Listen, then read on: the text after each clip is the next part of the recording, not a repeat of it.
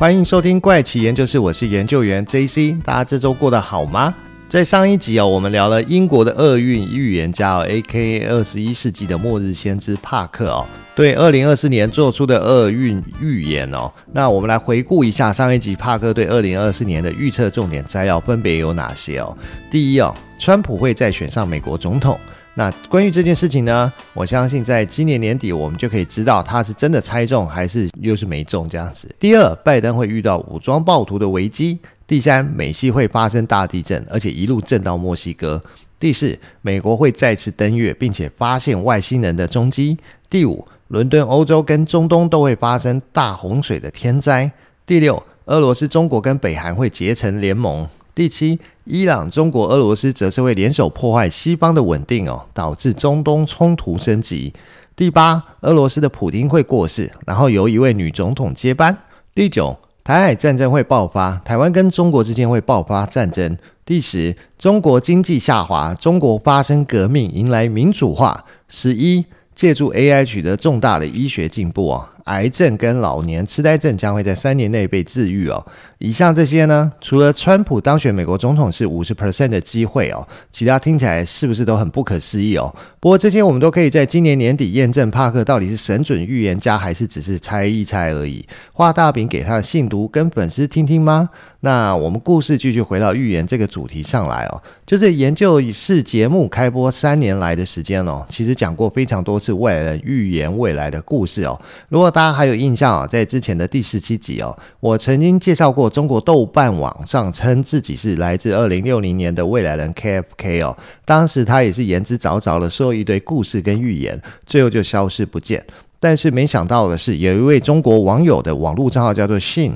他在努力不懈的追查下，从一些非常细微的地方找到一丝丝的线索，在借由这个线索不断的追查下，翻出了一位住在上海静安区的张姓作家，就是注册 KFK 这个假账号的人。这位张姓作家啊，凭着自己是作家专业的背景，去杜撰了假未来的身份跟故事哦，还有一干的预言内容等等哦。至于张姓作家为什么用 KFK 作为假未来的名字呢？很有可能是因为张姓作家在微博上曾经留过了一段话哦，他是这样讲的哦，意思大概就是说，卡夫卡呢，在读者的心中就像乔丹在篮球迷心中一样的地位哦，而卡夫卡的英文缩写哦，正好就是 KFK 哦。至于为什么总是有人要伪装自己是穿越时空的未来人，在网络上写故事、编故事呢？要不就是好玩，不然就是想练习自己的写作能力吧。那么这一集呢，我们继续回到关于二零二四年的预言上啦。就是上一集呢，我们讲的是号称二十一世纪的末日先知帕克的预言哦。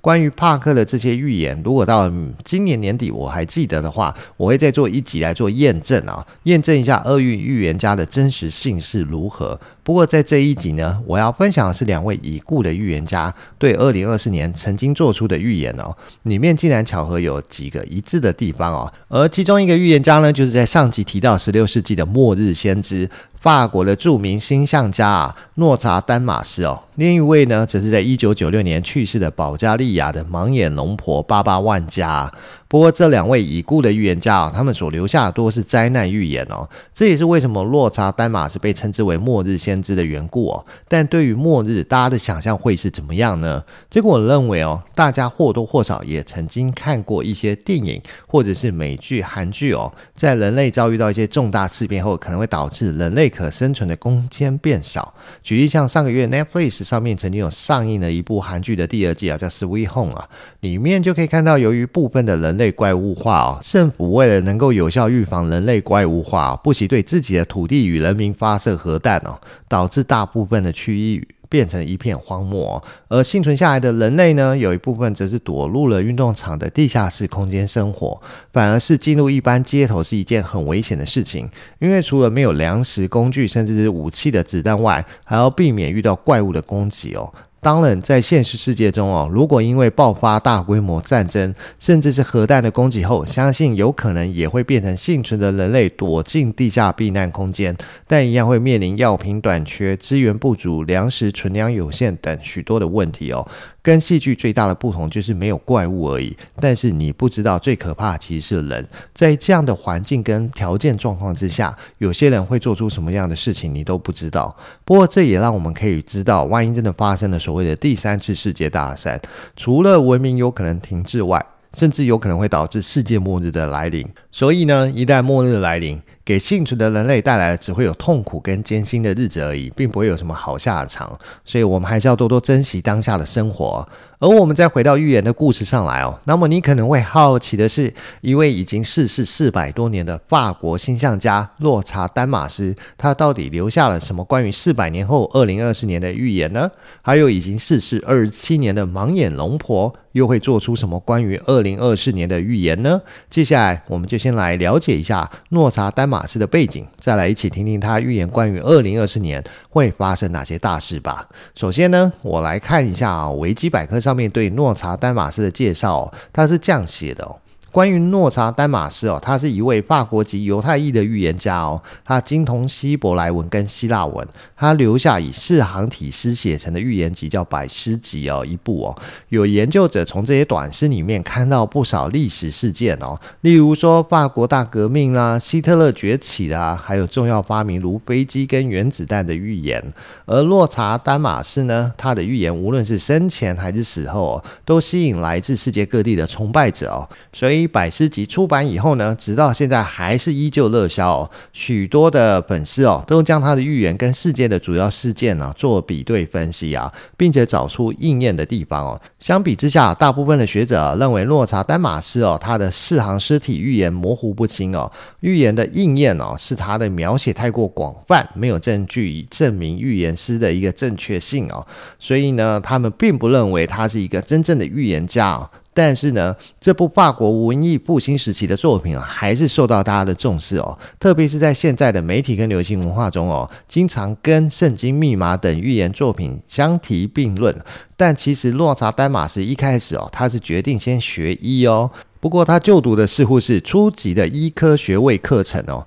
而在中世纪的欧洲哦，就算完成了三年的医科学位课程的医学士，还是不能够进行行医的，往往需要投身在正式医生门下当助手哦，累积经验以后才可以自立门户哦。所以呢，洛查丹马斯也不例外，他当时呢就投身名叫冯克格的医生手下作为助手，在一五二八年哦，波尔多发生瘟疫的时候，一同前往当地医院协助处理瘟疫哦。至于这次的事件呢，后来被记录下来，一直存放在波尔多教会哦，一直到一九六九年才被发现。不过呢，后来到了一五二九年，就是洛查丹马斯决定不再当医生助手，所以他再次的进入蒙彼利埃大学医学院攻读高级医科学位的课程。他当年呢是以三十七岁的高龄来攻读医学哦，却花了六年的时间才完成他的学业。三年之后呢，诺查丹马斯于一五三三年完成学业，正式成为医生。他流浪在法国乡村市镇之间哦，悬壶济世哦。当时的医生想要出人投递，必须游历四方，而诺查丹马斯也不例外。不久，他流浪到法国波尔多东南部的阿浪市，并遇到著名的文艺复兴人学者名医朱利斯·凯撒·斯卡利杰哦。当时，朱利斯·凯撒·斯卡利杰是由阿浪市大主教重金礼聘过来的。结果两个人却一见如故，成为好朋友。诺查丹马斯在当时是一名著名的瘟疫医生哦，他曾经提出许多对抗黑死病的医学建议，所以呢，当时也没有人会想到诺查丹马斯会在二十五年后，也就是一五五八年，写了一本预言未来的百诗集哦。那诺查丹马斯所撰写的预言书《百诗集》哦，它是记载西元三七九七年的所有预言。而且多次预测历史大事，像是法国国王亨利二世之死、法国大革命、希特勒崛起、美国前总统甘乃迪会遇刺身亡及伦敦会发生大火等等，多次的预测呢，都被后人相对应比对后，认为它是应验成真。其实根据外媒哦，叫做 Label。跟 Times Now 的一个报道啊，去年二零二三年也会有五件大事件哦。不过这些事件现在回头看哦，没有任何一件事情实现了。去年他预测的大事件分别会有：第一哦，会爆发第三次世界大战；第二呢，人类会登陆火星；第三，天主教会出现新的教宗；第四，天火异象会现世哦。第五，这个世界会有新世界秩序哦。那么关于二零二四年的预言，是不是会跟去年一样落空，还是会有部分成真呢？根据外媒 Seven News 的报道哦，针对二零二四年的预言哦，他们整理出来一共有八件事情。第一呢是气候灾难哦，就诺查丹玛斯预言，气候在二零二四年将持续恶化，干燥的土地更加焦枯哦，还会发生大洪水，然后疾病呢也会引发严重的大饥荒。第二。致命病毒，诺查丹玛斯指出哦，科学家会发现一种有四万年历史的致命病毒哦。随着冰川融化，病毒中的细菌将慢慢的释放到海水中，进而造成许多人的死亡哦，也侧面证实了全球暖化迹象啊。第三，大地震。根据诺查丹玛斯的说法哦，二零二四年将发生两场大天灾哦。第一场会是地震哦，他预言日本沿海将会发生地震啊，进而引起海啸。这场地震将摧毁房屋，并造成数百人的死亡哦。不过有人怀疑哦，这个预言时机不对哦，因为日本早在二零一一年的三月十一号就曾经发生大地震，引起海啸。第四，英国王室的动乱哦。诺查丹玛斯认为，英国王室将在二零二四年被一群群岛之王会遭到不具国王印记的以武力驱逐哦。对此，就有专家分析联想到英国哈利王子哦，因为他不是王储，在王位继承顺序目前排名第五哦，让人不禁猜想他是否会赶走自己的父亲查尔斯国王，或者是查尔斯国王退位给威廉王子后，哈利王子再以武力驱赶威廉王子呢？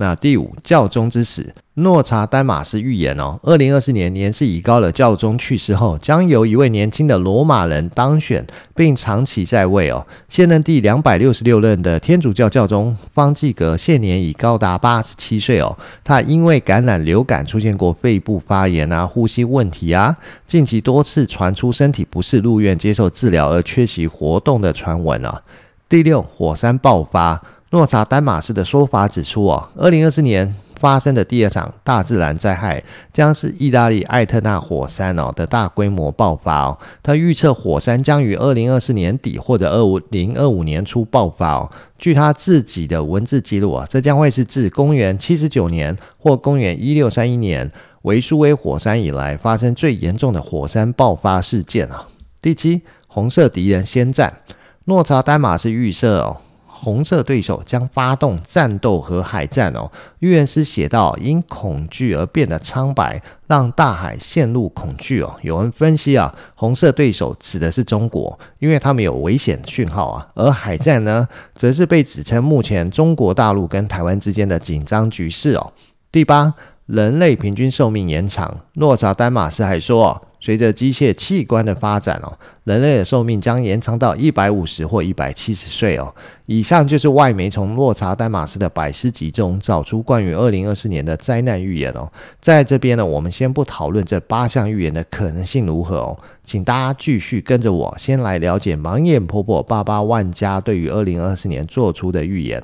一样，在讲八八万家的预言之前，我先简单介绍一下它的背景哦。关于八八万家哦，维基百科是这样介绍的哦：八八万家呢，他出生于一九一一年的一月三十一号，逝世于一九九六年的八月十一号。他的本名叫做万格里亚·潘德瓦·古斯特洛娃。他是一位保加利亚的盲人预言家、神秘学家跟药草学家。知名的方式是他会通过预知梦的方式说出自己非常准确的预言。比如说，他曾经预测九一一的遇袭事件，还有库斯克号潜艇沉没的发生哦。那万家呢，在十二岁的时候，由于一场大风暴啊，那神秘的失明。当家人找到奄奄一息的他的时候，发现哦，他的眼睛已经被泥土封盖并封起哦。后来他声称在失踪的时候经历到他第一个幻象，并且开始相信自己有能力可以预测未来，还有治愈他人。万家的众多预言一直包含到西元五千年的时间左右。在众多预言中，也有一些是精准无比哦，例如说是库斯克号潜艇沉没啦，或者是奥巴马当选总统等等。但有些又完全失误哦。那有一些呢，则是家属出面否认，这些都是外人杜撰的，是外人想要成为争议人物出名而制造出来的假预言哦。同时，又有些预言哦，它是语句模糊，导致多种解释哦，成为一些预言爱好圈哦津津乐道，但是又持久不衰的议题哦。有神秘专家哦，他们称哦。八八万家的预言哦，命中率高达百分之八十六哦，目前已经有百条预言命中哦，但是这件事情还是见仁见智啊，只能说是特定领域研究者的一面之词而已。他很多的预言哦，透过事后解释哦，可能会有一种恍然大悟的感觉。然而，这种解释啊，是否是他看见的意象或者是画面的本质哦，永远都没有人可以验证哦。但同时呢，另外有一批预言的解释也有牵强之感哦，与其他历史上预言或算命一样，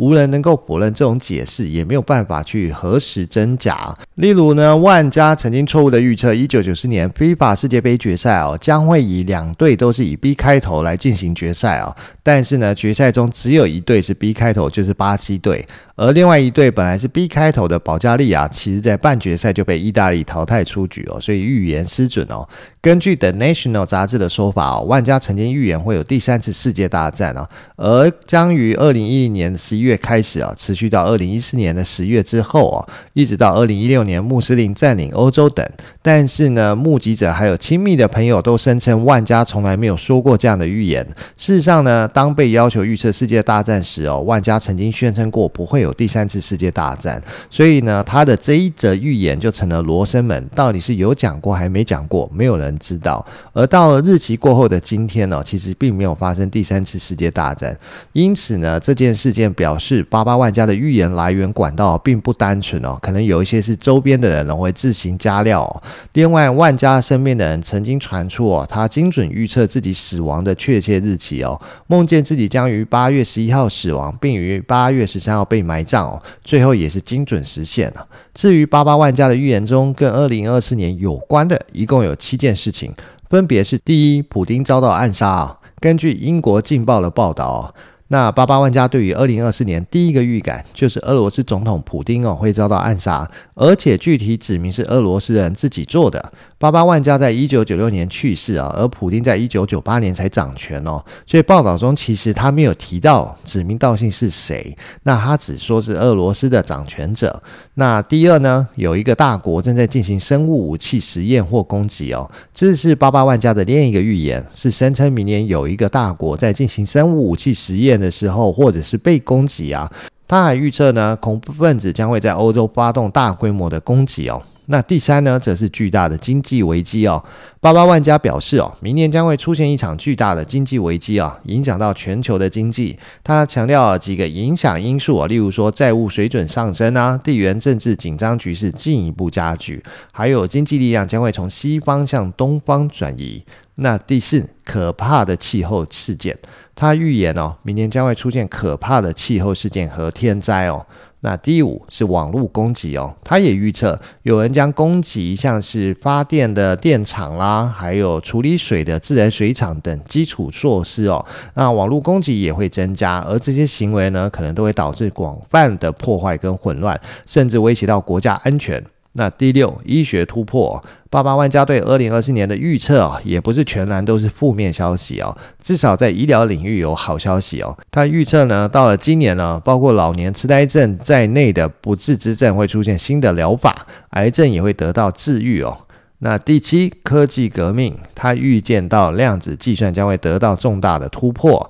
人工智慧将会有更进一步的发展哦。以上呢，其实就是八八万家还在世的时候对未来所做出的预言。那里面跟二零二四年有关的七件事啊，但其中可怕的气候事件，就跟洛查丹马斯预言的第一则预言，气候将在二零二四年持续恶化，还有第三的日本大地震，以及第六的意大利火山爆发规模预言雷同哦。但是呢，当中他预言的经济危机啊，那医学突破啊。还有科技革命啊，其实又跟帕克的预言相雷同哦。所以到底是帕克他有去参考过去八八万家的预言，再去发展成自己的预言呢？还是真的两个人只是巧合的对同一个事件做出了预言呢？不过呢，这件事情他也表示了说，在相差四百年的两位预言家哦，都对二零二四年的自然天灾哦有相同的看法。但是，关于他们对二零二四年的灾难预言到底会不会成真哦，还是会跟他们许多其他的预言一样落空呢？我想这也只能等到今年年底啊，我们再回来检视这些预言的结果如何。到时候再来连同帕克的预言，我再做一集的介绍，看看到底哪些事情是有成真，那哪些又是落空的呢？好了，那这集的节目时间也差不多了，我们就先到这边啦，我们下期再见，拜拜。